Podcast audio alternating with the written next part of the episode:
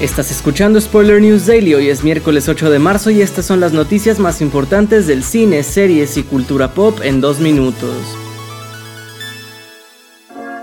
Tenemos nuevas noticias del futuro de Star Wars en los cines porque parece que Disney aún no sabe cómo continuar con la franquicia en la pantalla grande y han anunciado que las cintas de la saga que serían dirigidas por Kevin Feige y Patty Jenkins ambas han sido archivadas. De acuerdo con el portal Variety, los proyectos ya no están en desarrollo activo por el estudio, lo mismo con la trilogía que sería dirigida por Ryan Johnson, pues se ha concentrado en continuar con la franquicia de Knives Out. Sin embargo, no significa que todo esté perdido, pues el hecho de estar archivadas y no canceladas indica que si bien no son una prioridad actual para Disney, podrían ser retomadas dentro de unos cuantos años.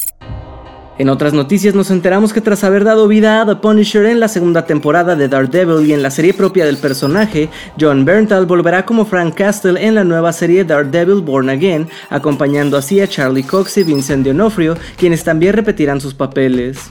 Pero no todo es perfecto porque también se supo que Deborah Ann Wood y Elden Henson, quienes interpretaban a Karen Page y Foggy Nelson en la serie original, no han corrido con la misma suerte y no regresarán en el UCM.